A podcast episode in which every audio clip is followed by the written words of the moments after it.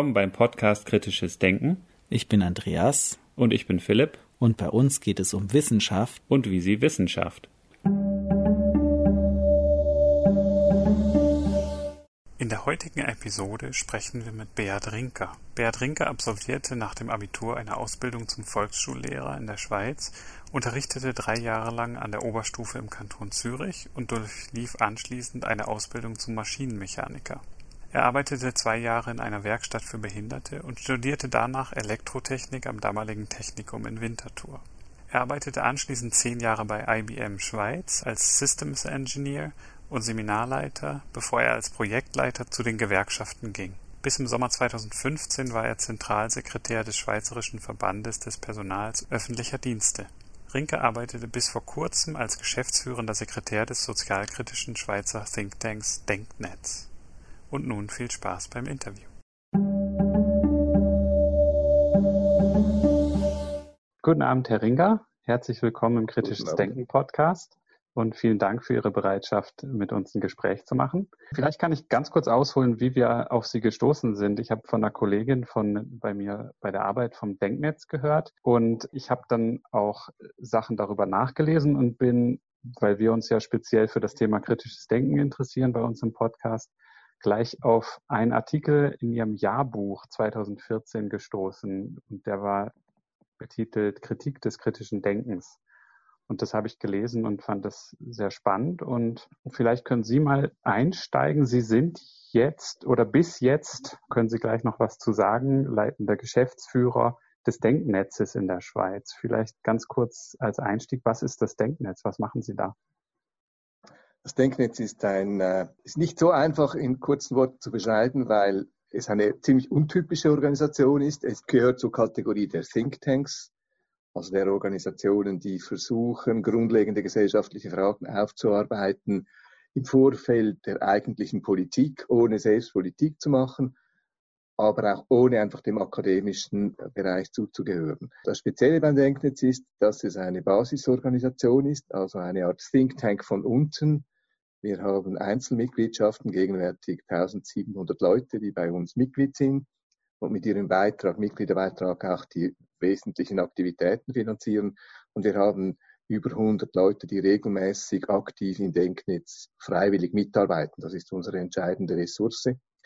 Was wir tun, wir bearbeiten den ganzen Bogen des Themenfeldes Gesellschaft, Gesellschaftskritik, Wirtschaftspolitik, Arbeitspolitik bis hin Klimafragen, Genderfragen und so weiter. Wir publizieren dazu, wir machen Veranstaltungen, wir entwickeln aber auch äh, politische Vorschläge und Reformkonzepte und das im Wesentlichen in Fachgruppen, die dann eben über Jahre gemeinsam bestimmte Themenbereiche bearbeiten. Und seit wann besteht das Denknetz? Seit wann machen Sie das? Das Denknetz gibt es seit 2004 da mhm. sind wir gestartet mit einer Tagung, die hatte den Namen Der neue Glanz der Gleichheit. Das war damals noch frech, weil das war noch in einer Zeit, in der die neoliberale Vorstellung Gleichheit sei Gleichmacherei noch vorherrschend war und wir wollten damals schon Gegensteuer geben.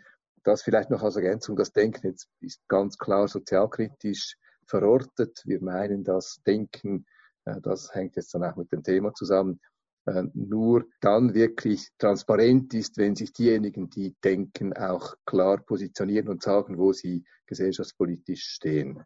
Da kann man mhm. vielleicht gerade auch einsteigen. In dem Artikel haben Sie auch beschrieben, was ist eigentlich kritisches Denken oder was kann man darunter dann verstehen in diesem Zusammenhang? Also kritisches Denken ist äh, einerseits mal eine, eine kritische Beschäftigung mit dem, was der, der, der Stoff, die Materie des Denkens ist. In unserem Falle sind das klar gesellschaftliche Verhältnisse und in der Regel spricht man auch vom kritischen Denken, wenn es sich eben um gesellschaftliche Themen dreht und, und, und darum über solche Fragen handelt. Und in unserer Auffassung gibt es eben eine Art a priori des kritischen Denkens. Das hängt bereits jetzt auch mit der Selbstverortung in diesen gesellschaftlichen Prozessen zusammen und eben damit, dass alle Leute, die denken, das ja tun als Teil dessen, was sie bedenken. Wir sind ja alle auch Mitglieder einer Gesellschaft und entsprechend unter Einfluss, Druck, äh, Vernetzungen, Einschränkungen, Voraussetzungen dessen, wie wir denken, mit wem wir denken, was wir denken. Und das ist ein, unserer Meinung nach ein A priori und für uns ist das A priori des kritischen Denkens, dass man von der Gestaltbarkeit gesellschaftlicher Verhältnisse ausgeht. Also die grundlegende These ist, gesellschaftliche Verhältnisse wären oder sind und konsequenter Weiterführung von den Menschen gestaltbar, die in diesen Verhältnissen leben. Und es ist dann die Frage, wenn das nicht so ist, warum ist das nicht so und was braucht es, damit wir eben zu dieser Gestaltbarkeit finden. Und ein weiteres a priori ist doch auch die Ablehnung der Herrschaft des Menschen über den Menschen. So habe ich das irgendwie verstanden. Genau, weil Gestaltbarkeit und Herrschaft eben nicht miteinander zusammengehen. Oder man könnte zwar schon darüber nachdenken, wie müssen gesellschaftliche Verhältnisse gestaltet werden, damit man darin schön herrschen kann. Das wird ja auch gemacht von mhm. Herrschenden. Immer wieder wird die Frage so gestellt. Nur ist Herrschaft von Menschen über Menschen mit, äh, damit verbunden, dass sich Kampfsituationen, Auseinandersetzungen, Dynamiken entwickeln, die dann hinter dem Rücken der Menschen eben die, die Führung übernehmen. In praktisch allen Gesellschaften oder in allen Gesellschaften, die herrschaftsförmig äh, gestaltet sind, geschieht das und damit geht eben die Gestaltbarkeit wieder verloren. Also Gestaltbarkeit und Herrschaft sind Gegensätze.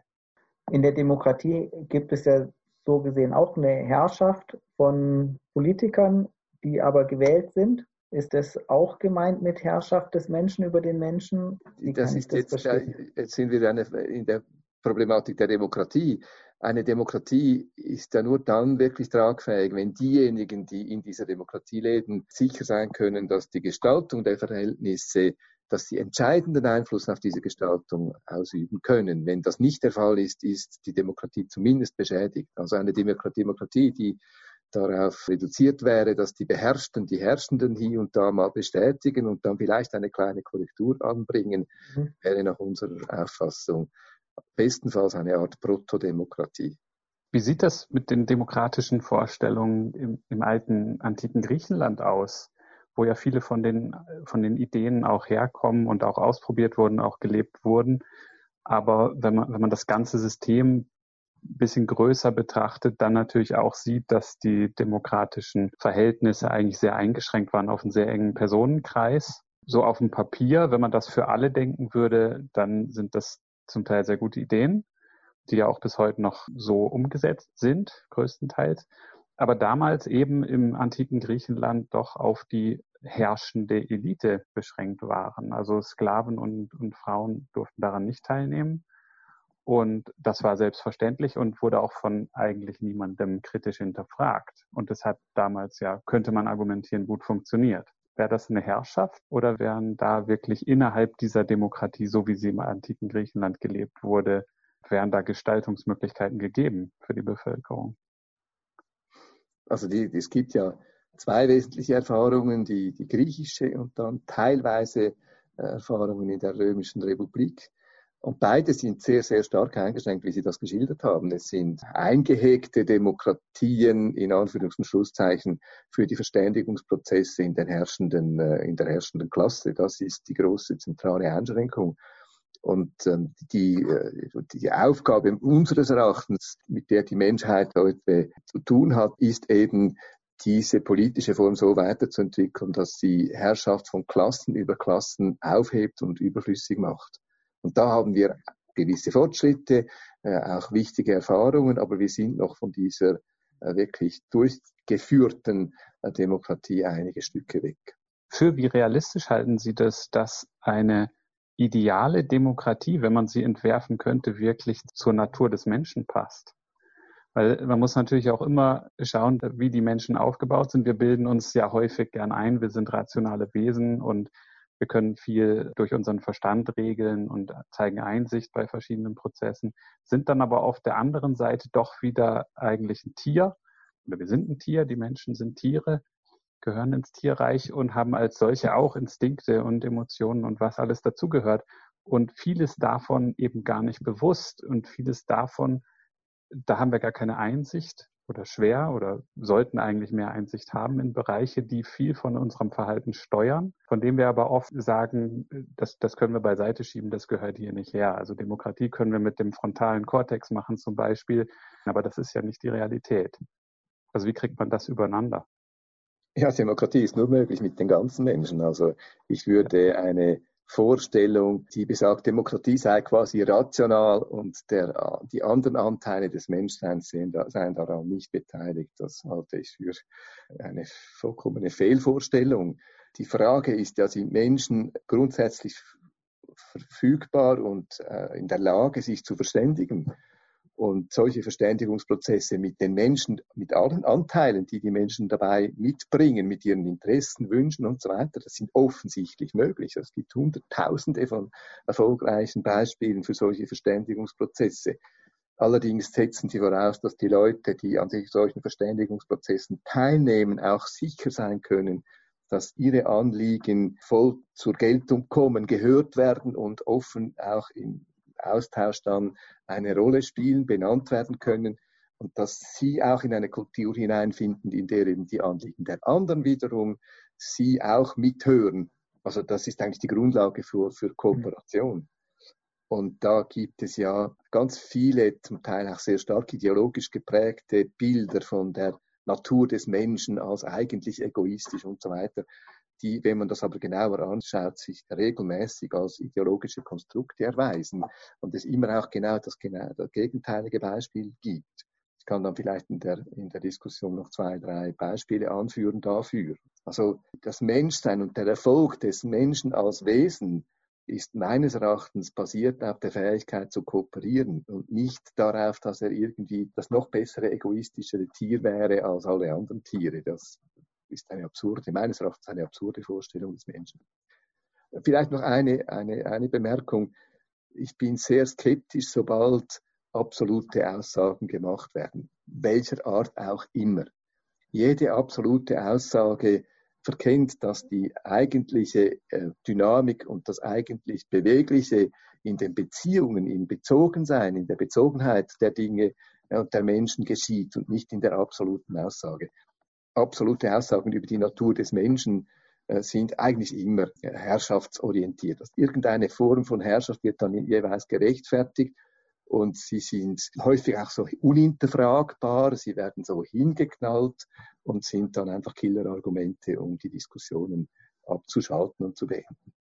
Ja, natürlich. Also Menschen an sich und auch im, im Verhalten von Menschen von einzelnen Menschen, aber auch von Menschen, die miteinander interagieren, ist ein wahnsinnig komplizierter, komplexer Prozess.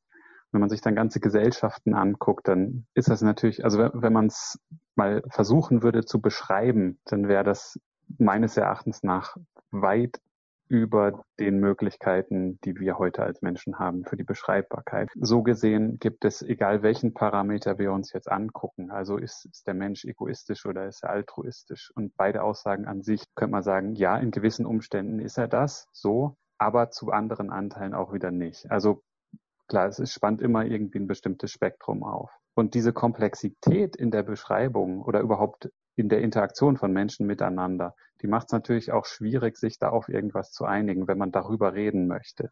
Also ich kann zum Beispiel jetzt ins Feld führen, ja, nein, der Mensch, der braucht irgendwie, das ist ein Rudeltier und der muss jemandem hinterherlaufen und der, der braucht irgendwie Führung in irgendeine Richtung. Ich kann natürlich auch sagen, nein, der Mensch ist freiheitsliebend und da gibt es auch ganz viele Beispiele für. Also muss man den Menschen irgendwie, alle müssen auf Augenhöhe ihre Interessen vertreten können. Beides ist in gewisser Weise richtig. Schwierig ist es natürlich, wenn ich dann zu irgendeinem Ziel kommen möchte, dass ich nicht in so einen kompletten Relativismus verfalle, was vielleicht die Gefahr ist, wenn das Thema, über das ich spreche, zu kompliziert ist oder zu komplex ist. Da frage ich mich, wie kommt man da konstruktiv weiter? Also und daher war meine Eingangsfrage auch, ja, wie geht man damit um, dass der Mensch irgendwie so ein kompliziertes Wesen ist? Also ich schlage eine ganz einfache Lösung vor, die sehr okay. viel von dieser Komplexität wegbringt, nämlich die, die den Möglichkeitsraum ins, äh, ins, ins Blickfeld zu rücken dessen, was Menschen sein können, nicht nur als Individuen, sondern eben vor allem auch in ihrem Zusammenleben. Und dann sind wir bei der Frage, wie gestalten wir ein Zusammenleben, das eben die Gestaltbarkeit, die fruchtbare Gestaltbarkeit der Verhältnisse, die die Menschen untereinander eingehen, äh, wirklich auch äh, aufschließt und nicht verschließt. Oder? Das ist dann die, die, eine der Kernfragen mhm. eines kritischen Denkens. Ich würde einfach die Diskussion, wie ist die Natur des Menschen, äh, insofern auflösen, indem ich sage, der Mensch zeichnet sich durch die enormen vielfältigen Möglichkeiten aus, wie er sich realisiert. Und das ist die eine Seite. Und die andere Seite, in diesem sich realisieren ist er nie alleine. Also der Mensch ist grundlegend verbunden mit anderen Menschen. Nur, dass, nur schon, dass wir miteinander sprechen können und mindestens die Illusion aufbauen können, wir würden uns verstehen, hängt ja damit zusammen, dass wir eine Sprache teilen. Und das ist eine überaus vielfältige, vielschichtige Geschichte, die, die uns verbindet. Und das ist eines der vielen Beispiele, wie Menschen äh, miteinander verwoben sind, aufeinander angewiesen sind. Arbeitsteilung ist ein anderes Beispiel. Also das, äh, das ist klar, Menschen sind mhm. durch Menschen Menschen und nicht für sich allein. Also ich glaube auch grundsätzlich an die Fruchtbarkeit der Diskussion, deshalb ja auch unser Podcast.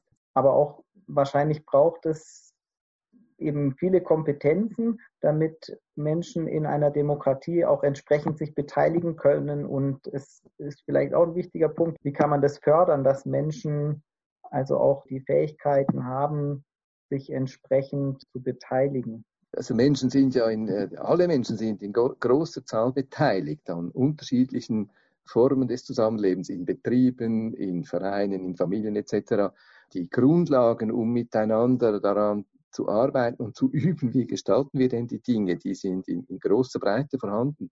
In der Schweiz gibt es genau gleich viele Vereine, wie es Unternehmen gibt. Und die sind einfach weniger im allgemeinen Fokus der Diskussionen, aber das, ist, das sind 100, über 100.000. In Deutschland sind es meines Wissens 600.000 Vereine, in denen Menschen tätig sind und häufig ja eben demokratische Formen, kooperative Formen der Zusammenarbeit erproben. Manchmal scheitern und manchmal gelingt es und dann lernt man und dann ist man auch wütend auf die anderen, weil man die wollen nicht so wie ich.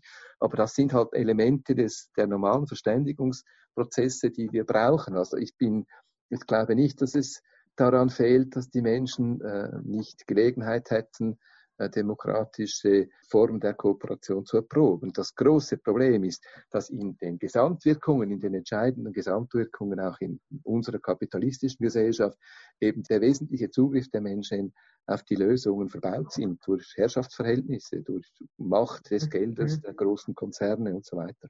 Okay, Sie haben vorher auch gesagt, die, eben diese Herrschaft der Klassen über die Klassen und dieser Begriff der Klasse ist für mich soziologisch, ich bin jetzt kein Soziologe, aber von der Vorstellung her heutzutage relativ schwierig, wie, weil ich mir das gar nicht mehr so vorstellen kann, dass Menschen in der Gesellschaft so in Klassen organisiert sind, weil die Individualisierung der Lebensläufe und Bezüge der Verhältnisse auch zum Beispiel von Menschen, die im gleichen Beruf tätig sind, die sind ja so unterschiedlich, dass für mich die Frage, was kann denn der Begriff Klasse heute noch aussagen? Oder worauf ja, diese, kann er sich beziehen? Diese Individualisierung ist gerade ein Kennzeichen einer, einer Klassensituation. Äh, die Menschen werden individualisiert auf Arbeitsmärkten. Jeder ist für sich selbst verantwortlich. Formen des kollektiven Gestaltens sind äh, erheblich erschwert. Und dann ist das genau eines der Merkmale, warum ich von Macht auch ausgeschlossen bin, dass ich darauf angewiesen bin, meine Arbeitskraft zu verkaufen, um meine Existenz zu sichern. Und das war äh, in früheren Zeiten noch weniger ausgeprägt, aber heute sind 80 äh, bis 90 Prozent der Menschen in, in, westlichen Gesellschaften sind in dieser Lage.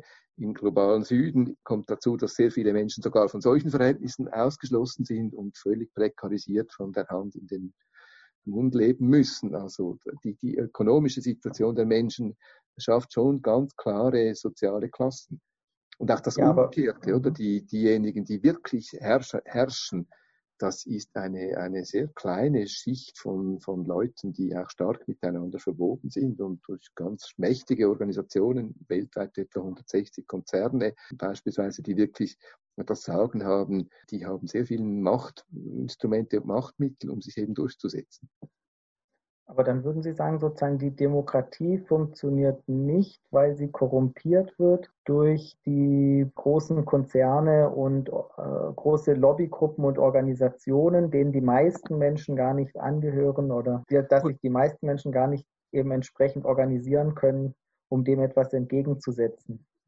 Ja, kommt dann noch darauf zu sprechen, dass diese Macht auch schwächer ist, als sie scheint. Aber sie ist faktisch ist sie, äh, ist sie äh, enorm stark. Das erleben wir immer wieder, wenn beispielsweise steuerpolitische Vorlagen diskutiert werden, in Deutschland genauso wie in der Schweiz, und dann Großkonzerne sagen, ja, wenn ihr die Steuern äh, raufschraubt für große Unternehmen, dann gehen wir einfach, dann habt ihr uns verloren. Dasselbe machen äh, reiche Personen, also es ist eine Erpressersituation die häufig auch stark übertrieben wird. Das, das kommt ja dann noch dazu. Diese Erpressererzählung funktioniert, weil sie einen wahren Kern hat und sie wird dann verbreitet in Medien und, in, und so weiter, durch, durch rechte Thinktanks und so weiter, durch rechte bürgerliche PolitikerInnen. Ja, dann funktioniert das. Und das ist natürlich ganz wesentlich. Ich meine, die, die Frage, wie kommt die Gesellschaft an materielle Ressourcen, um, um Probleme anzupacken und Lösungen zu suchen, ist eine ganz zentrale der Demokratie. Das ist kein, kein Nebenschauplatz. Aber ist es nicht so, dass heute die Gesellschaften eben sehr große materielle Ressourcen haben? Also wenn man jetzt die Einkommensungleichheit heutzutage mal vergleicht mit früheren Zeiten, da ist ja eigentlich auch schon sehr viel passiert. Ja, nur ist die entscheidende Frage, wer hat Zugriff auf die Ressourcen, mit denen gesellschaftliche Verhältnisse geprägt und verändert werden können. Oder? Und da kann man natürlich sagen, die Leute sind als Konsumentinnen und Konsumenten verantwortlich mhm. für das, was in der Gesellschaft geschieht. Aber das ist schlicht absurd. Dann müssen wir, um gesellschaftliche Verhältnisse bewegen zu können, immer Hunderte von Millionen von Menschen dafür gewinnen, sich als Konsumentin oder Konsument identisch zu verhalten. Das ist mhm. eine Illusion. Ja, aber als hat, Wähler hätte ich doch in der Demokratie auch einen Einfluss darauf, wer die Verhältnisse gestaltet und ob diese Gestaltung in meinem Sinne erfolgt. Oder würden Sie ja. sagen, das, das hat keinen Einfluss dann, oder? Darf ich noch einmal eine, eine Entschuldigung machen? Das andere ist schon gut. Äh, ab die Wahlen kommen wir gleich noch zu sprechen. Ein Beispiel, ein aktuelles Beispiel, was Macht bedeutet. Wir haben auf dieser äh, Welt etwa 20 äh, Pharmakonzerne, die die gesamte Sphäre der, der Medikamentenherstellung vollkommen dominieren. Und sie tun das, weil es eine kritische Ressource gibt, das sind die klinischen Studien. Jedes Medikament, das neu auf den Markt kommen soll, also die, den Leuten verfügbar gemacht werden soll, könnte ja auch anders geschehen, aber also jedes Medikament, das zum Einsatz kommen soll, das muss ja ausführlich äh, zu Recht intensiv getestet werden auf Nebenwirkungen etc. Und die Pharma-Lobby, die, diese 20 Pharmakonzerne haben eine Situation schaffen können, in denen sie das Monopol haben auf diese äh, klinischen Studien. Und deshalb ist es nicht möglich, dass Forschungsergebnisse aus der Gesellschaft so weit erprobt werden, dass am Schluss ein Medikament verfügbar ist. Außer man sagt, dieses Monopol dieser Pharmaindustrie, das geht nicht mehr. Und das geht nicht mehr. Also ich meine, das ist bedrohlich, mhm. es ist existenziell bedrohlich für die Gesellschaften, dieses Monopol. Warum? Weil die Pharmakonzerne haben ein Geschäftsmodell, das auf sogenannten Blockbustern basiert. Sie wollen Medikamente fördern, mit denen sie Milliardengewinne machen. Das ist möglich bei Krebsmedikamenten. Das ist sehr schwierig beispielsweise bei Antibiotika. Krebsmedikamente mhm. muss man häufig über Jahre abgeben. Das, da kostet dann eine Behandlung schnell mal ein, zwei Millionen. Ein Antibiotikum, eine Behandlungsphase kostet vielleicht 400 äh, Euro. Oder? Und deshalb ziehen sich diese Pharmakonzerne aus den Antibiotika zurück und sie haben sich aus der ganzen Impfgeschichte weitgehend zurückgezogen. Und das seit Jahren. Und jetzt sind wir mit dieser Pandemie, wird es allen Leuten sehr, sehr deutlich, das ist katastrophal. Das ist katastrophal. Und es ist übrigens schon so, dass wegen dieser Antibiotika-Geschichte, weil hier nicht mehr geforscht wird und weil die Pharmakonzerne übrigens auch sehr unsorgfältig sind in der Produktion. Die geben das nach Indien und China und dort werden äh, die Geschichten in die Abwässer entlassen. Das schafft multiresistente Keime, was unglaublich bedrohlich wird. Und diese multiresistenten Keime sind auch schon eine Pandemie, auch schon jährlich 700.000 Tote. Und wenn man nichts macht, muss man mit wesentlichen starken Anstieg dieser Todeszahlen rechnen. Also wir sind in einer Situation, mhm. in der das wir, wir können das nicht mehr zulassen. Damit wir Zugriff bekommen auf die Entwicklung der Pharmaindustrie, muss das thematisiert werden. Aber dann ist klar, was geschieht. Diese Pharmalobby ist so gut vernetzt und so stark, die wird unheimlich viel Geld, macht sie heute schon, Millionen, Millionen investieren, um die öffentliche Meinung entsprechend zu beeinflussen. Und das sind dann die Mechanismen, und jetzt kommen wir auf die Wahlen, warum Wahlen eben heute nur sehr beschränkt einen Ausdruck geben können dessen, was die Menschen wirklich wollen, weil so viel Manipulation im Umfeld von Parteien, Wahlen, Lobbying etc. geschieht, dass es für die und Medien auch, oder, dass es für die Leute sehr, sehr schwierig ist, geeignete Optionen äh, zu finden, die wirklich ausdrücken, was sie brauchen und was sie möchten. Mhm. So, wie kommt man jetzt aus diesen wirtschaftlichen Machtverhältnissen raus? Weil Sie haben ja richtigerweise gesagt, das ist etabliert, die Pharmaindustrie hat diesen Status, dieses Monopol, und zwar auf einer globalisierten Ebene, haben Firmensitze in verschiedenen Ländern und können natürlich beliebig drohen, ja, wenn jetzt die, die Bedingungen, wenn die Politik in der Schweiz sagt, also ihr könnt das hier nicht mehr so machen, ihr müsst auch an Impfstoffen und an Medikamenten, die weniger den Blockbuster-Charakter haben, sondern für die Bevölkerung, für die wirkliche Gesundheitsversorgung genauso wichtig sind. Ihr müsst da Geld reinstecken, dann sagen die, nee, das machen wir nicht. Das heißt, sie wird Geld reinstecken, also das ist ihr Szenario, um die Meinung der Menschen so weit zu formen und zu manipulieren. Und das Wort manipulieren ist ein wichtiger Begriff, glaube ich, in diesem Zusammenhang, damit die Meinung der Menschen wieder weggeht oder quasi nicht mehr die Aufmerksamkeit darauf lenkt und den Zwang auf die Pharma Industrie reduziert, dass sie sich diesem politischen Druck beugen müssen. Wie wird man so etwas her? Und ist da nicht auch ein wichtiger Schritt, dass die Menschen weniger manipulierbar sind? Oder muss man ansetzen in der Politik, dass sie weniger erpressbar sind? Was natürlich schwierig ist, weil wir wirtschaftlich in einer globalisierten Welt leben, politisch aber immer noch sehr nationalstaatlich leben. Wäre da die Lösung, politisch zu globalisieren oder bei den Individuen anzusetzen und zu sagen, vielleicht Bildung als Waffe, um es bös zu formulieren, also ich mag den Begriff Waffe nicht, aber oder zur Selbstverteidigung gegen die Manipulation.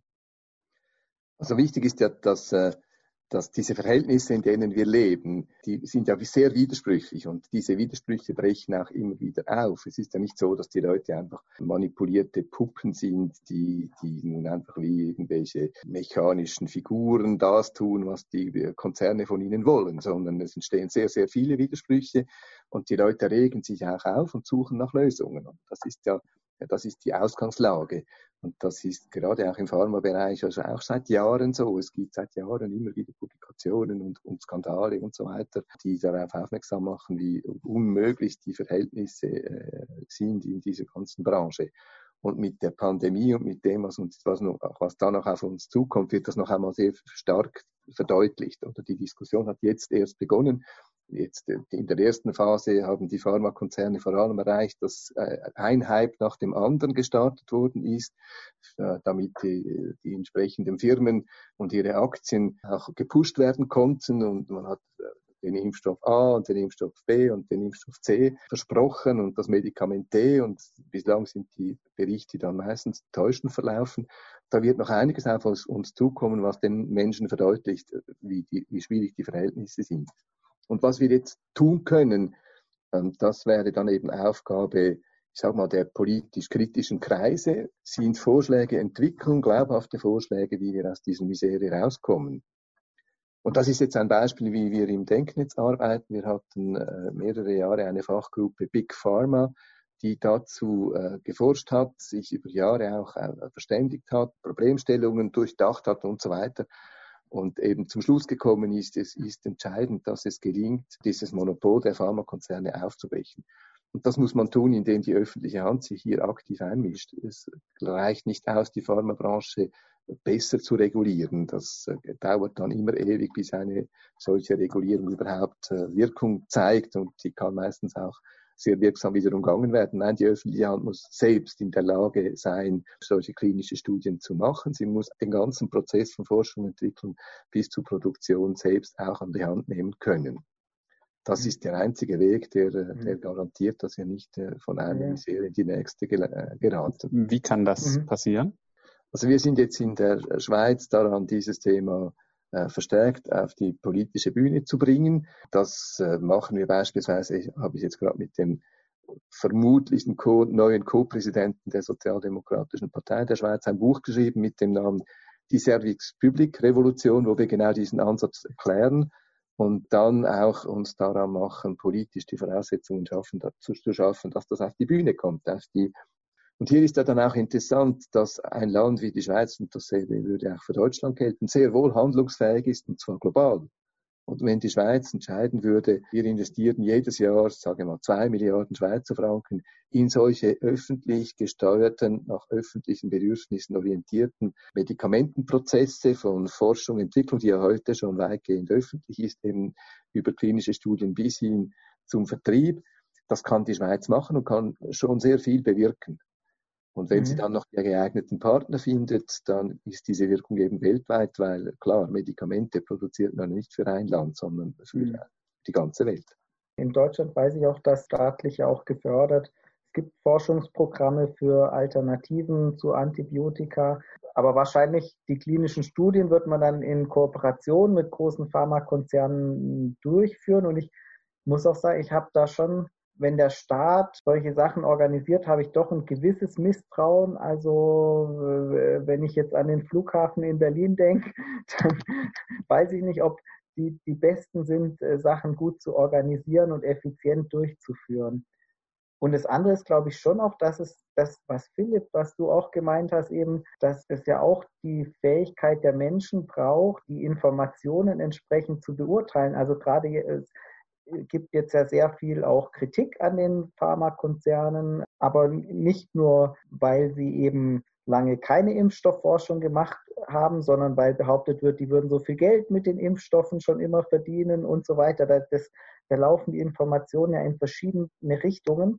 Und es ist, glaube ich, für die Menschen auch schwierig, das zu beurteilen. Und da braucht man ja schon eine Informationskompetenz, sozusagen, um mit diesen widersprüchlichen oder auch vielfältigen Informationen dann umzugehen und eine gute Entscheidung treffen zu können. Ich würde aber noch die Frage dazwischen stellen, brauchen wirklich alle für eine funktionierende Demokratie oder auch solche Prozesse für eine Gesellschaft, die nicht durch ganz starke Machtverhältnisse oder Machtgefälle oder Herrschaftsverhältnisse gekennzeichnet ist, brauchen da wirklich alle Menschen diese kritische Perspektive oder die, die Kompetenz kritisch hinterfragen und denken zu können? Oder, und dann komme ich auf den Begriff, den Sie auch in diesem Artikel beschrieben haben, eine Avantgarde, die sich darum kümmert und dies auch publik macht und also im Sinne einer Interessenvertretung. Also es ist klar, es können nicht alle Menschen auf allen Fachgebieten Top-Expertinnen und Experten sein, das ist völlig klar. Das ist auch überhaupt nicht nötig. Es ist aber auch eine, es wäre eine Karikatur zu denken, äh, eine öffentliche Aufgabe sei immer in einer staatlichen Verwaltung organisiert, nach klassischem Muster. Irgendjemand ist dann Chef der Abteilung und am Schluss wird unten gearbeitet. Das wäre natürlich fatal und völlig falsch. Aber man kann einen Pharmasektor sehr wohl in demokratischer Weise organisieren und dennoch sehr flexibel und offen halten. Das beginnt beispielsweise mit den offenen Patenten oder wenn, äh, wenn, wenn eine äh, neue, ein neues Wirkmittel, ein neuer Wirkstoff als offenes Patent verfügbar gemacht wird, dann heißt das, alle können diesen Wirkstoff übernehmen, ihn weiterentwickeln und dann auch wiederum als offenes Patent Weiterentwicklungen wiederum verfügbar machen. Und bereits das würde sichern, dass bei entsprechend finanzieller Ausstattung der entsprechenden Forschungsinstitute etc dass eben die Chance enorm äh, verbessert wird, gemeinsam in Kooperation äh, gute Wirkstoffe zu finden. Das sieht man jetzt in der Corona-Krise ja. Das ist so drängend, dass der Druck hoch ist, eben hier zu kooperieren und gleichzeitig die Gegenkraft, die versucht dann wieder mit geschlossenen privaten Patenten den Rahmen abzuschöpfen. Also nur schon die Frage der Patente ist ganz entscheidend. Und dann wäre hier Beispiel angesagt, dass äh, Fachleute und, und Institute aus, aus der ganzen Welt sich entsprechend organisieren an Fachtagungen, sich beispielsweise eine Art äh, Ratstruktur geben, ein Weltrat der Pharmaindustrie, an dem die Frau oder der Pharmabranche, an dem eben die wichtigen Fragen diskutiert werden und entsprechende transparente Verfahren definiert werden, welcher Wirkstoff jetzt beispielsweise in eine klinische Studie geschickt wird und welcher nicht, dass das auch kritisierbar ist. Und die Kritikfähigkeit müssen ja nicht wiederum alle Leute in gleicher Tiefe haben, sondern durch eine gesicherte öffentliche Debatte können dann Menschen durchaus beurteilen, zumindest im, im, Zeitverlauf, ob bestimmte Verfahren nun wirklich erfolgsversprechend sind und zu Lösungen führen oder nicht. So müssen die Dinge organisiert sein. Und das ist das durchaus möglich. Das, das, das kennen wir ja von verschiedenen Bereichen schon.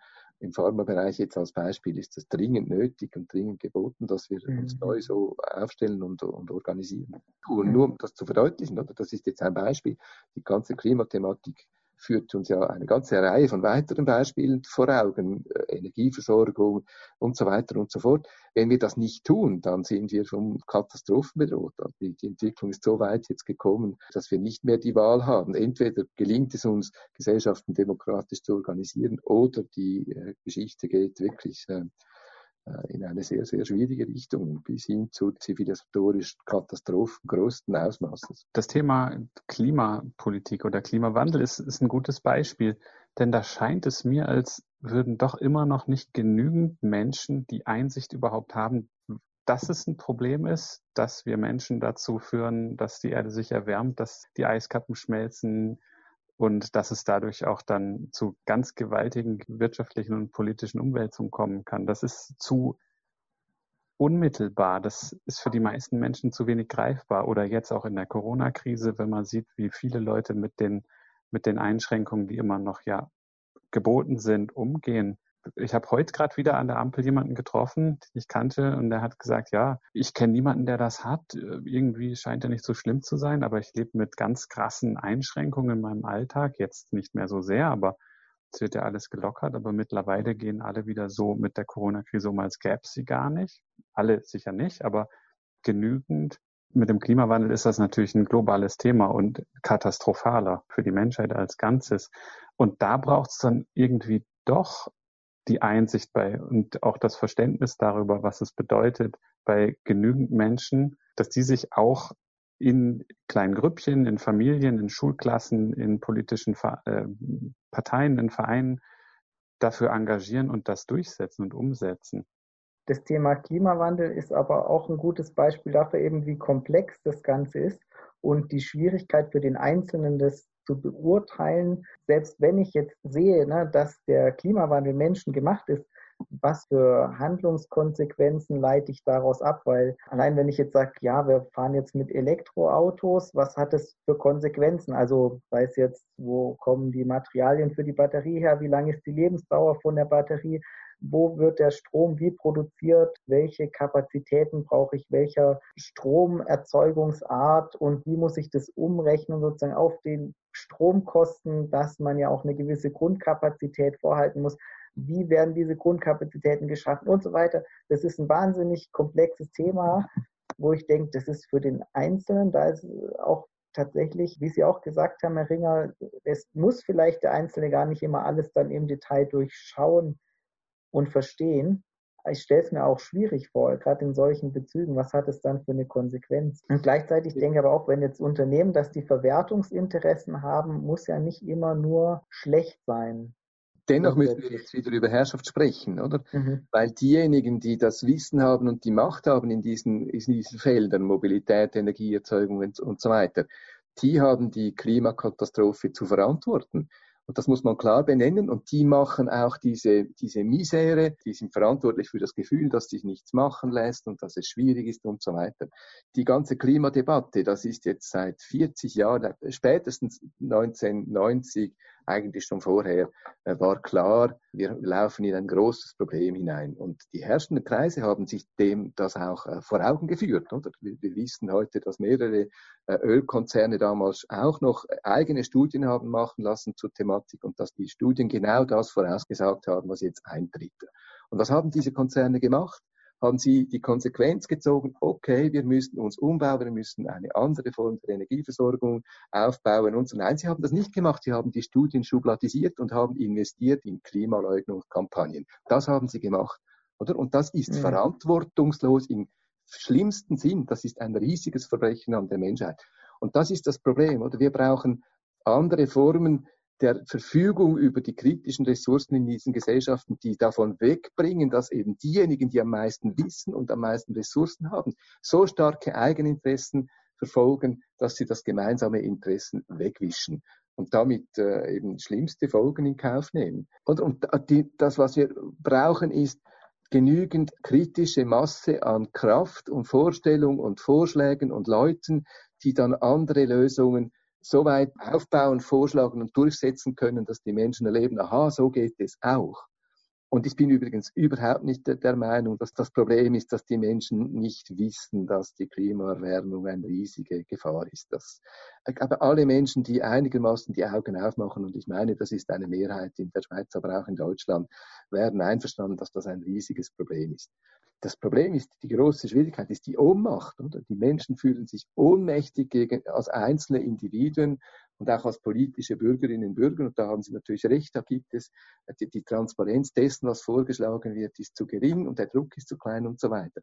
Und da ist jetzt wird entscheidend sein, wie die Klimastreikbewegung, die ja jetzt durch die Corona-Krise einen Dämpfer bekommen hat, aber jetzt mindestens in der Schweiz sich wieder aufrappelt, ob sie zusammen mit all diesen NGOs und Parteien und Organisationen, die wirklich verstanden haben, worum es jetzt geht, auch in der Lage sind, konkrete Schritte durchzusetzen, die uns wirklich in eine andere Dynamik bringen. Das ja, wo, wobei ich schon finde, also ich finde es einfach zu sagen, es ist verwerflich, dass Konzerne entsprechend versuchen, Falschinformationen zu verbreiten. Das ist katastrophal. Ne? Das ist sicher auch nicht in Ordnung.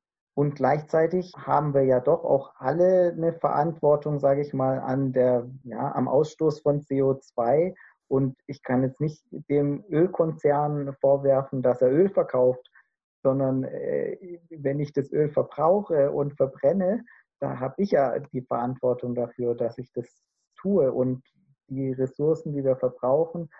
Gleichzeitig kann ich auch anderen Menschen nicht vorschreiben. Und da sehe ich jetzt eben gerade beim Klimawandel die Schwierigkeit, dass es ja viele Länder gibt, die, die gerade in der Entwicklung sind. Ich kann denen ja nicht vorschreiben, ihr dürft niemals so viel Ressourcen verschwenden, wie wir das gerade tun im Moment. Und da fürchte ich, die werden das auch tun. Und insofern ist das, was wir tun können, in Europa wahrscheinlich relativ wenig. Wir müssten vor allem darauf achten, dass wir Technologien exportieren, dass die nicht schmutzige Kraftwerke bauen in, in Indien oder in Pakistan oder sonst wo, weil diese Kraftwerke, die stoßen viel mehr CO2 aus als die Kraftwerke, die wir hier abschalten. Und wenn dort zehn gebaut werden und wir schalten hier eins ab, dann ist wahrscheinlich auch wenig gewonnen. Also ich, das ist ein komplexes Thema, wo ich auch schwierig finde, was sind nachher die Handlungsoptionen, was können wir tun.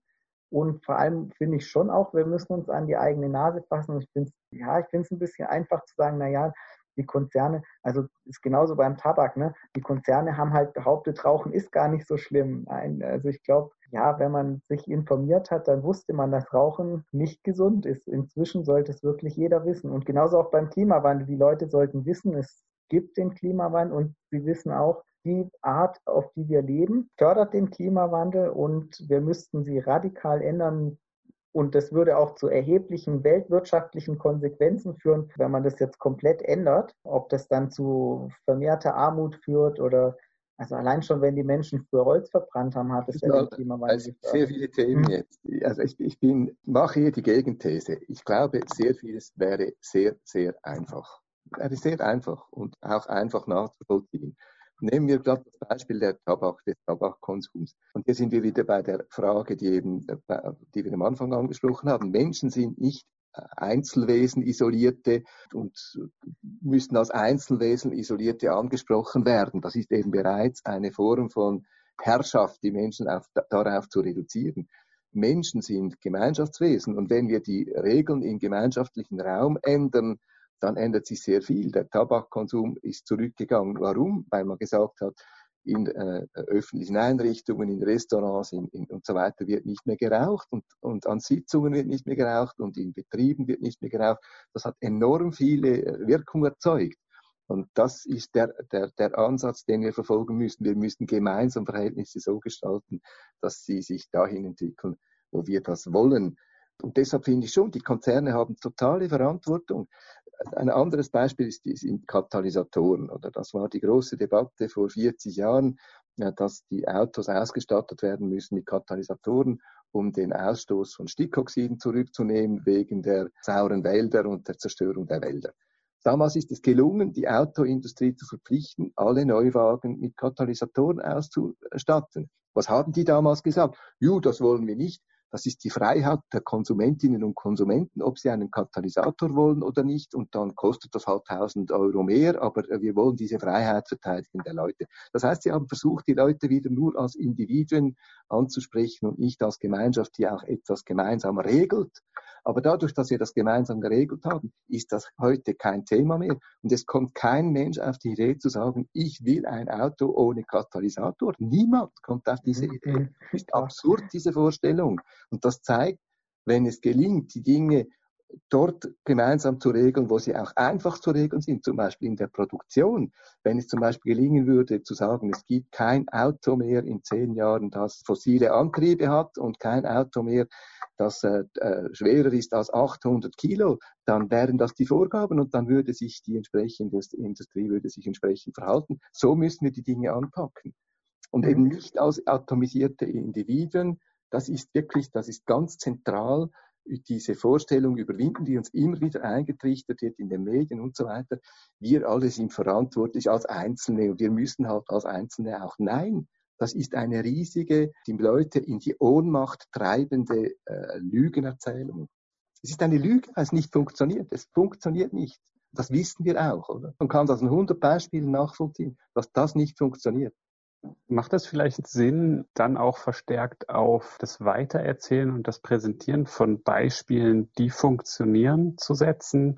Ich weiß zum Beispiel von der Taz, der Ableger Futur 2 hat so eine Karte des Gelingens für Deutschland entworfen, wo man auf die, auf die Deutschlandkarte klicken kann und dann Beispiele findet, wo eben diese herrschenden Verhältnisse der Wirtschaftsdiktatur, wenn man es so formulieren möchte, überwunden werden durch positive Beispiele auf verschiedenen Größenskalen. Und ich glaube, da ist auch der Ansatz eben dieses Gefühl der Ohnmacht zu reduzieren bei den Menschen, dass sie das Gefühl bekommen, dass wir das Gefühl bekommen oder auch vermittelt bekommen, dass es nicht egal ist, was ich mache und dass meine Stimme tatsächlich zählt, egal ob bei Wahlen oder in der Diskussion oder durch mein Handeln. Genau, also die Aufgabe ist, die Vorschläge, die konkreten Vorschläge auf allen verschiedenen Stufen, im Quartier, in der Gemeinde, in, in, in Ländern, in Regionen, so weit aufzubauen, dass sie konkret vorstellbar werden und dann auch damit zu verknüpfen, die Gesamtwirkung sicherzustellen oder dass das nicht auseinanderklafft. Nicht, dass wir wieder die Geschichte äh, wiederholen, die sich vor 40 Jahren ereignet hat mit all den Ökoläden und den Ökoprodukten, das war super, oder? Das hat äh, vieles ausgelöst, aber dann hat man das nicht verallgemeinert, sondern das wurde zu einer Nische für besser gestellte Öko-Menschen, für besser gestellte Gutmenschen. So wurde das dann erledigt und schubladisiert und daraus hat sich eine Absurdität sondergleichen ergeben. Heute sind die Produkte, die die Umwelt und Gesundheit schonen, teurer als diejenigen, die die Umwelt äh, kaputt machen und die Gesundheit schädigen. Wie absurd ist das, oder? Wie absurd ist das? Hier hat man verpasst, das zu verallgemeinern und zu sagen, innerhalb von bestimmten Fristen werden alle Produkte aussortiert, die die Umwelt schädigen und die Gesundheit schädigen. Das ist doch das einzige vernünftige Verhalten, das einzige. Und wenn man jetzt sagt, aber dann wird die Sache teurer, dann ist noch einmal klar, das stimmt einfach nicht. Oder? Ökologische Produkte sind zum Beispiel nachhaltiger, leben länger, diese ganze eingebaute Obsoleszenz, Produkte, die dann nach zwei, drei Jahren kaputt gehen, das muss natürlich sofort aufhören.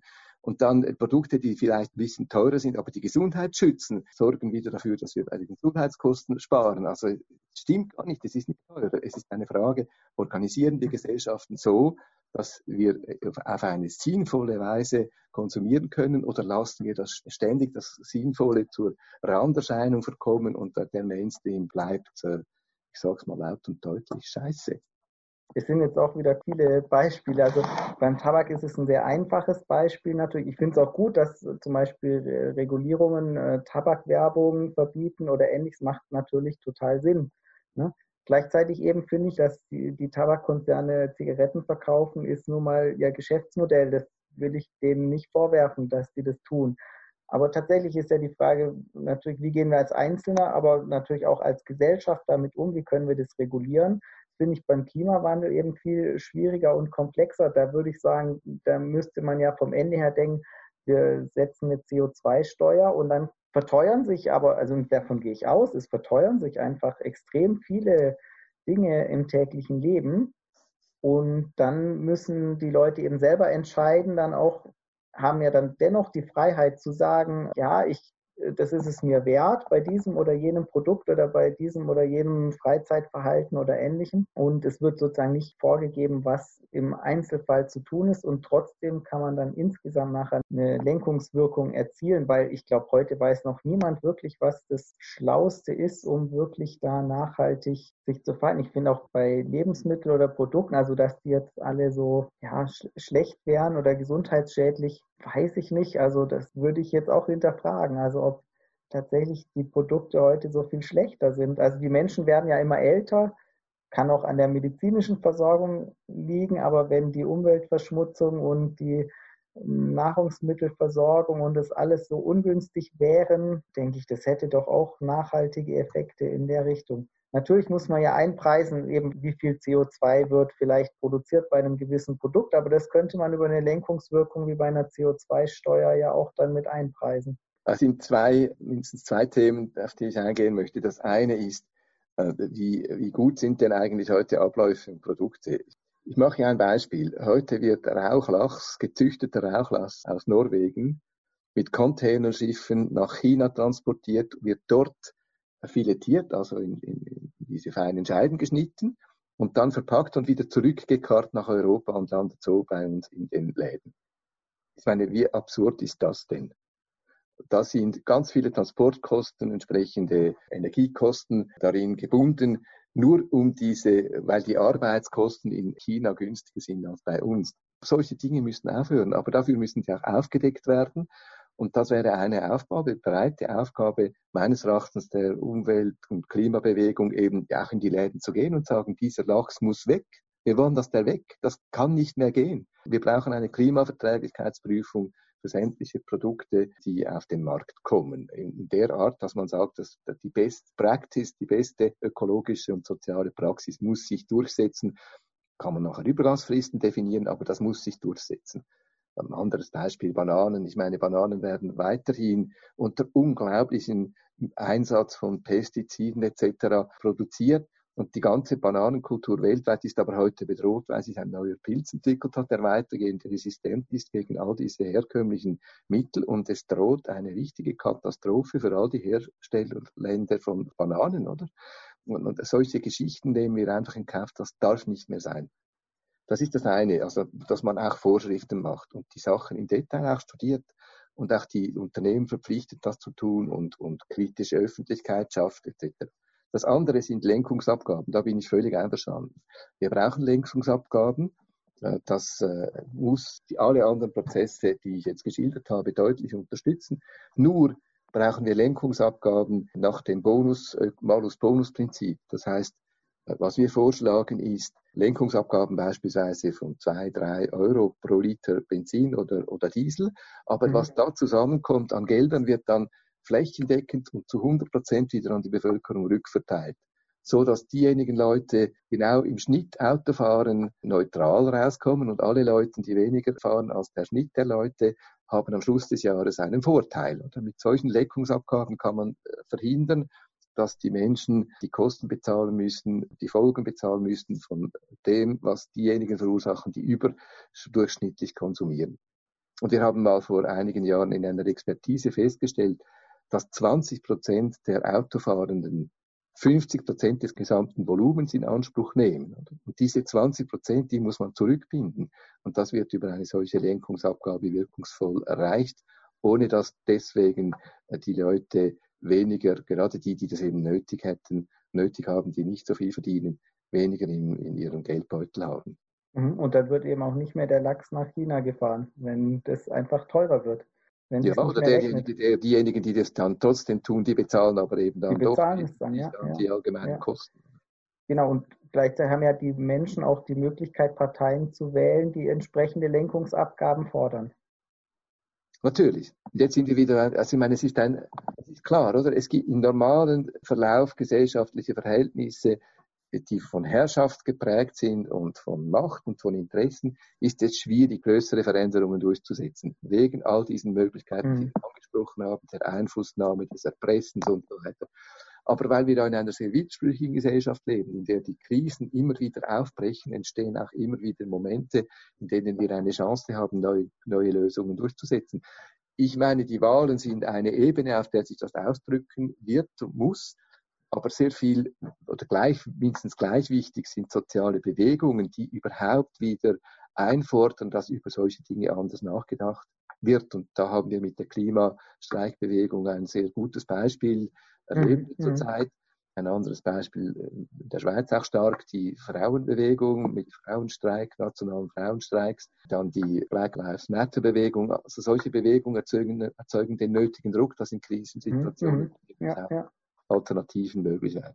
Ja, ich finde es auch sehr erfreulich, dass man merkt, dass sich da auch wieder viele Menschen organisieren und politisieren lassen, sich engagieren für ein Thema und dass trotz eben dieser Individualisierung, wo ich finde, das eben schwierig, Menschen in Klassen zusammenfassen, dann doch wiederum die Interessen Einzelner abbilden und auch in Bewegung dann aufgefangen oder mitgenommen werden können. Das ist eigentlich eine erfreuliche Sache, weil ja. es eben auch zeigt, dass die Demokratie lebendig ist. Mhm. Und, und das erzeugt auch so ein Gefühl von Selbstwirksamkeit bei den Menschen, ja. wenn sie erfahren, dass ihr Handeln Auswirkungen hat. Genau, deshalb, das ist eine, vielleicht können wir den Bogen noch schließen zur Frage des kritischen Denkens, weil wir jetzt in vielen mhm. konkreten Feldern äh, uns unterhalten haben und weniger zum kritischen selber, Denken selber. Wir versuchen als Denknetz Leute zusammenzubringen, die eben in, in, auch in ruhigeren Phasen kritisch nachdenken und Vorschläge entwickeln, die dann in Krisensituationen politisch wirksam äh, werden können. Und das ist eigentlich meines Erachtens etwas sehr Entscheidendes. Oder? Wir können nicht erst in Krisenzeiten dann zusammensitzen und nachdenken, was an Alternativen möglich wäre, sondern wir müssten das als kontinuierlichen Prozess gestalten. Und das ist klar, das ist nicht etwas, was Hunderttausende mitmachen werden, aber wenn das nur schon ein paar hundert machen, wie jetzt im Rahmen des Denknetzes, kann doch das eine oder andere Interessante dabei rauskommen. Und das ist das, was, äh, was uns umtreibt jetzt äh, vom Denknetz her. Braucht es ganz konkret gefragt für interessierte Hörerinnen und Hörer eine bestimmte Expertise, wenn man sich zum Beispiel bei Ihnen im Denknetz beteiligen möchte? Wir haben den Begriff der demokratischen Expertise äh, geprägt, um genau diese Diskussion genauer führen zu können. Für uns ist entscheidend, dass Expertise nicht entsteht durch gesellschaftliche Strukturen, die dann wiederum Eigendynamiken entwickeln, wie der ganze akademische Betrieb. Der kann beitragen, dass Expertise äh, entsteht, aber er kann genau, genau so gut auch beitragen dazu, dass viel verschleiert wird. Was wir versuchen ist, und deshalb sagen wir dem demokratische Expertise, wir versuchen Menschen aus unterschiedlichsten Feldern zusammenzubringen, die dann über eine bestimmte Thematik nachdenken. Beispielsweise haben wir Reformvorschläge entwickelt für den ganzen Sozialversicherungsbereich. Ich will jetzt hier nicht in die Details gehen, aber die maßgebende Gruppe damals bestand aus einem Gewerkschaftssekretär, einer Professorin, einer Sozialhilfe-betroffenen Person, einer Sozialarbeiterin und einem Gemeindepräsidenten. Das waren die fünf Leute, ihr jeweiliger Hintergrund. Die haben das Modell dann im Detail ausgearbeitet über längere Zeiträume und haben sich die Mühe gemacht, eben die Sichtweisen, die da zusammenkommen, auch zusammen zu denken, oder? Und nicht bloß die Sache delegieren in ein akademisches Feld, wo dann einige Leute nach äh, geregelten akademischen Verfahren Klugheiten produzieren, sondern in Vernetzung der realen Lebenswelten mit akademischen Sichtweisen eben kritisch an ein solches Thema heranzugehen und daran zu bleiben, bis sich diese fünf Leute verständigt haben. Und das hat immer wieder bei uns geklappt. Und das ist ja quasi im Kern das, was auch im Gesamten, in der gesamten Gesellschaft äh, äh, erforderlich ist, dass Menschen sich in Verständigungsprozesse hineinbegeben, die Energie aufbringen, da auch Lösungen zu finden, bei denen die wesentlichen Anliegen und Interessen berücksichtigt sind und in eine Gesamtsicht eben hineingewoben werden.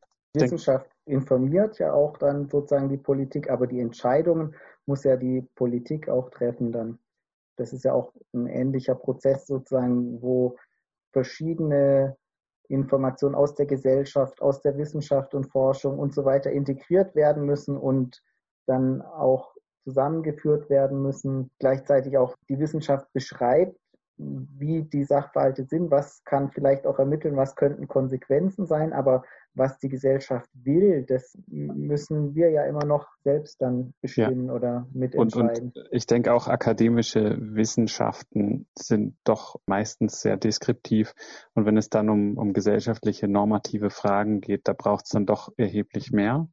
Und das klingt nach einem sehr sinnvollen Ansatz auch. Und wir hatten auch schon häufig Leute bei uns im Podcast, die auch diese Multiperspektivität als wichtiges Kriterium für kritisches Denken oder Voraussetzung für kritisches Denken benannt haben. Und so die, die fünf Personen in dieser Fachgruppe zu den Sozialversicherungen, das klingt sehr so, als wären die betroffenen Akteure alle an einem Tisch und berichten sich gegenseitig über ihre Perspektiven auf das Thema, was dann zu einem viel kompletteren Bild führt. Das könnte jede, wenn jetzt fünf Sozialarbeiterinnen da sitzen und sich über das Thema Gedanken machen, dann wird ein anderer Vorschlag dabei rauskommen, als wenn jetzt fünf Professorinnen da sitzen oder wenn fünf Sozialhilfeempfängerinnen da sitzen. Und ich denke, das ist ein fruchtbarer Ansatz, dass man wirklich alle Interessengruppen an einen Tisch bringt. Ja, und es ist ja nicht so, dass die Leute jeweils dann nur ihre eigenen Interessen im Kopf haben. Ich meine, die Klimabewegung ist nicht keine Interessensbewegung, das ist eine, eine Bewegung der Sorge von ganz vielen Menschen, äh, durch alle Altersgruppen äh, sehr stark jetzt in Bewegung gebracht, durch die Generation, die weiß, dass sie die Frage nicht mehr rumkommt. Aber das ist nicht individuell interessensgeleitet, sondern hier ist der Wunsch da eben der Ermächtigung und der Mitgestaltung der Verhältnisse, in denen wir leben. Das ist eine ganz ja. zentrale Motivation. Ähm, und Aber ich denke, der Fokus ist auch weniger auf der Interessensvertretung, sondern auf der eigenen Perspektive. Genau. Das Thema der genau. Zugang. Genau. Perspektiven, die eigenen Lebenswelten, die eigenen Kenntnisse und Erfahrungen. Und ja, ich meine, es gibt diese Prozesse, bei denen Wissenschaft als exakte Wissenschaft sehr gefragt ist. Äh, Klimaerwärmung ist das beste Beispiel. Der Weltklimarat ist eine unglaublich wichtige Instanz heute. Und ohne diesen Weltklimarat wäre es noch viel, viel schwieriger, überhaupt nur schon gemeinsam über die Thematik nachzudenken und gemeinsam sich auf Ziele zu verständigen. Das äh, ist eine riesige Errungenschaft, zeigt auch, dass das möglich ist, trotz allen Schwierigkeiten sind solche Dinge möglich. Wenn es dann aber um soziale Fragen, gesellschaftliche Fragen geht, dann, das zeigt sich auch beim Klimarat oder bei, bei den Berichten jeweils über die Umsetzung, da wird es dann ziemlich vage. Da ist es eben nötig, das zu machen, was wir demokratische Expertise nennen, die Betroffenen zu Beteiligten machen, indem sie, indem sie auch ermächtigt und ermutigt werden, mitzudenken, mit nachzudenken über gesellschaftliche Lösungen. Ich denke, das ist auch wichtig für die Tragfähigkeit von Lösungen, wenn die Leute, auf die sehr betroffen sind, ein Mitspracherecht haben und auch ihre Perspektive in, in Lösungsansätze eingearbeitet finden. Genau. Genau. Sonst, ich meine, aus der Universität kenne ich das auch, wenn Sachen am Reißbrett entworfen und entschieden werden und am Ende wird es einer Empfängergruppe präsentiert und die denken sich dann, wo habt ihr das denn her? Hm. Das, das trage ich nicht mit, mache ich nicht. Und da sehen wir auch eigentlich durchweg die Erfahrung, dass es wichtig ist, die Beteiligten von Anfang an und durchweg zu beteiligen. Einverstanden. Was wahrscheinlich jetzt im Gespräch deutlich geworden ist, ist, dass kritisches Denken immer bezogen sein muss auf eine normative Basis, auf das, worauf man sich verständigt, was man gerne möchte. Wir möchten das Klimaproblem lösen, wir möchten eine Pharmaindustrie, die, die den Menschen dient, wir möchten von, aus einer Gesellschaft herausfinden, in der der Profit das zentrale, zentrale Triebfeder ist, weil wir gelernt haben, dass das nicht nachhaltig ist. Das ist eine ganz wichtige Sache. Und dann gibt es aber auch noch äh, andere Anforderungen, äh, an das kritische Denken oder eben auch an die Kritik des kritischen Denkens. Das Denken selbst ist ja auch äh, eine gefährdete Sache oder Denken kann auch stark beeinflusst werden durch verdeckte Interessen oder Loyalitäten der Denkenden. Aus linker Seite vielleicht weniger die materiellen Interessen als die Loyalitäten in der eigenen Gruppe beispielsweise. Und deshalb ist es ganz wichtig, dass kritisches Denken auch selbstkritisch ist. Das äh, ist mir schon auch wichtig, das noch anzufügen. Es ist wichtig, dass die, diejenigen, die kritisch denken, im Bewusstsein das tun, dass sie selbst auch beeinflusst sind und beeinflussbar sind, das immer wieder auch äh, aufzudecken und sich darüber auch zu verständigen, scheint mir sehr wichtig. Deshalb haben wir in Denknetz haben wir auch versucht, eine Kultur aufzubauen, bei der es nicht um Recht haben geht, oder? Wenn ich äh, Kulturen schaffe, in denen ein verdeckter Kampf stattfindet. Wer setzt sich jetzt durch? Wer hat die äh, nicht die bessere Idee oder einen besseren Beitrag für ein gemeinsames Nachdenken, sondern den stärkeren Vorschlag, weil er mehr Macht hat oder mehr Power hat, dann äh, ist kritisches Denken bereits stark eingeschränkt. Ich bin überzeugt, kritisches Denken und gerade eben auch selbstkritisches Denken funktioniert am besten, wenn Menschen in einen gemeinsamen Denkprozess hineinfinden und sich dabei auch immer interessiert sind an dem, was die anderen sagen, weil das nicht einfach eine Gegenposition ist, sondern immer auch ein Ausdruck realer Verhältnisse, die es eben zu verstehen gilt. Und selbst das eigene, was man sagt, oder die eigenen Gedanken, aber auch die eigenen Gefühle und Empfindungen kann man so einer Gruppe verfügbar machen, zur Verfügung stellen, wenn die Gruppe äh, in einer Stimmung miteinander diskutiert, bei dem sie das auch als Ressource wahrnimmt und nicht als Störung oder der hat eine andere Meinung oder was auch immer. Mhm. Also dieses Gemeinsame des kritischen Denkens und des selbstkritischen Denkens scheint mir außerordentlich wichtig zu sein. Ja, gerade das selbstkritische Denken, das ist eigentlich, was wir bisher auch bei den meisten Gästen gemacht haben, ist, wir haben sie gefragt, was kritisches Denken für sie persönlich bedeutet in ihrem Kontext. Und ganz häufig kriegen wir diese Antwort, dass es bei sich selber anfängt, das eigene Denken kritisch zu hinterfragen und nicht nur mit dem Finger auf andere zu zeigen und sagen, das machst du falsch und da liegst du falsch, sondern auch immer die Möglichkeit mitzudenken, dass man selber falsch liegen könnte. Und das ist weniger um so, der Dirk hat das auch beschrieben im, im Kontext, also einer unserer Gäste, der da zu viel geforscht hat, dass es sonst sehr schnell abgleitet in diese heuristische Denkweise, dass ich einfach nur versuche, mein Gegenüber zu überzeugen. Und das sollte es nicht sein. Zwei Begriffe, die auch in, in dem Beitrag von Ihnen vorkommen, die ich da sehr wichtig finde, und das kam auch gerade in Ihrem Resümee rüber, ist Demut die sehr wichtig ist und ein Streben nach Wahrhaftigkeit. Also das heißt wirklich Ehrlichkeit, dass man äußern kann, was man denkt, ohne die Angst, Repressalien befürchten zu müssen und auch willens ist und vielleicht sich sogar freut, wenn man etwas neu dazulernt, sein eigenes Denken verändern kann oder auch Fehler eingestehen kann und daraus lernen kann. Also auch die Fehlerkultur ist, denke ich, da auch ein ganz wichtiger Aspekt, dass ich mich irren kann, dass ich mich freue, wenn ich erkenne, dass ich mich irre und dass man so, der Gerhard Vollmer hat das schön beschrieben, wir irren uns empor. Also wir machen Fortschritt dadurch, dass wir zusammen irren und uns darüber bewusst werden und dann gemeinsam quasi so in einer Spirale doch uns weiter bewegen als Gesellschaft. Ich würde sogar noch einen Schritt weitergehen für die Phasen des gemeinsamen Denkens, nicht die Phase des Abschließens, wo man sich dann wirklich artikuliert und verbindlich wird, sondern in den Phasen, in denen gemeinsam gedacht wird, kann es kein richtig und kein falsch geben, wenn der Prozess wirklich gut läuft. Weil dann sind alle Äußerungen ein Teil eines Erkundungsprozesses und drücken, was immer sie ausdrücken, drücken sie aus. Und wenn dann jemand etwas sagt, mit dem ich nicht einverstanden bin und ich daran klebe, dass das jetzt falsch ist und ich habe recht, dann ist der Prozess unterbrochen. Wenn ich aber denke, wie kommt dieser Mensch dazu, das zu sagen? Was steckt dahinter? Was könnte man jetzt thematisieren? Dann kann sich Denken weiterentwickeln. Und, oder ich würde sogar noch äh, radikaler sagen, nur dann wird Denken sich weiterentwickeln.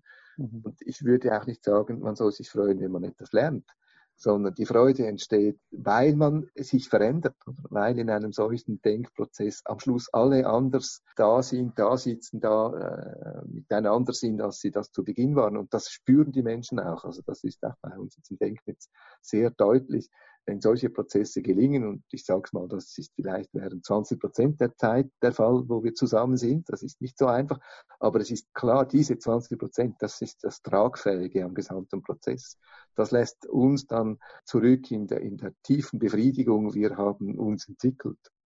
Und eben so ein wichtiger Teil ist auch die eigene Situation zu reflektieren und was für einen Einfluss die wiederum auf mein Denken hat, sei es jetzt die soziale Situation oder Lebenssituation, verschiedene Punkte, sodass ich dann auch mich besser verorten kann, obwohl ich mich natürlich nicht von dem lösen kann, dass ich ja auch eine Perspektive habe auf Dinge, Zusammenhänge. Ja, genau. Und das ist ja eben nicht falsch, oder? Es soll nicht kritisches Denken heißt nicht Selbstabwertung. Oh, ich bin ja auch nur beeinflusst und alles, was ich sage, ist ja auch nur und so weiter. Nein, genau umgekehrt ich bin Teil eines lebendigen Gefüges und das, was ich sage, drückt aus, was, ich mein, was mein Erfahrungshintergrund ist und meinen kreativen Umgang damit. Und ah, wie interessant ist es, wie andere Menschen reagieren mit einem anderen Erfahrungshintergrund. Das, und wenn das mhm. die Ausgangslage ist, dann kann es äh, eigentlich nur gut kommen, weil dann ist man gegenseitig interessiert und nimmt sich aber auch als mächtig wahr,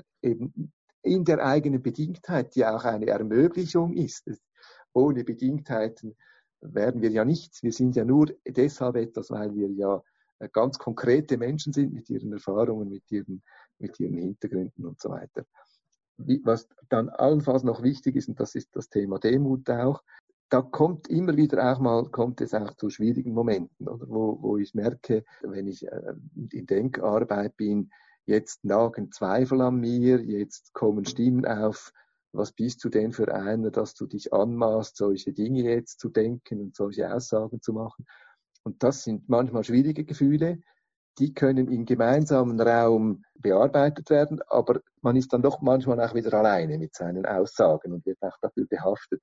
Und das ist einer der meines Erachtens wichtigsten Punkte im Umgang mit kritischem Denken, dass man das weiß und anerkennt und aushält. Ich halte aus, dass es mir mal auch miserabel geht beim kritischen Denken. Das gehört dazu und ist ein Zeichen eines Entwicklungsprozesses. Weil wir, wenn wir das nicht wahrnehmen als, als Teil des Prozesses, dann werden wir nämlich diese Situation ausweichen. Und dann haben wir die Tendenz, immer dasselbe zu denken, weil da fühlen wir uns sicher und das bedroht uns nicht. Kritisches Denken ist auch bedrohlich. Und es ist aber äh, sehr spannend, durch solche Phasen durchzugehen und dann wieder Momente zu finden, bei denen man Sicherheit findet und sich ausdrücken kann. Das ist wirklich dann sehr, sehr befriedigend. Ja, ich denke, Herr Rinker, das ist ein wunderbares Schlusswort für unsere Diskussion. Ja, ganz herzlichen Dank, dass Sie sich Zeit genommen haben. Herzlichen Wir sind so ein bisschen von den Themen vielleicht abgeschweicht vom kritischen Denken, aber sind jetzt doch nochmal drauf zurückgekommen. Sehr interessantes Gespräch. Ja, es hat mir auch Spaß gemacht. Danke für die Anfrage. Vielen Dank fürs Zuhören. Wenn euch die Episode gefallen hat, dann empfehlt uns gerne weiter und gebt uns eine 5-Sterne-Bewertung auf dem Podcast-Portal eurer Wahl. Folgt uns auf Twitter, liked uns auf Facebook. Wir freuen uns über Kommentare und Feedback von euch. Und Möglichkeiten, den Podcast zu unterstützen, findet ihr auf der Website.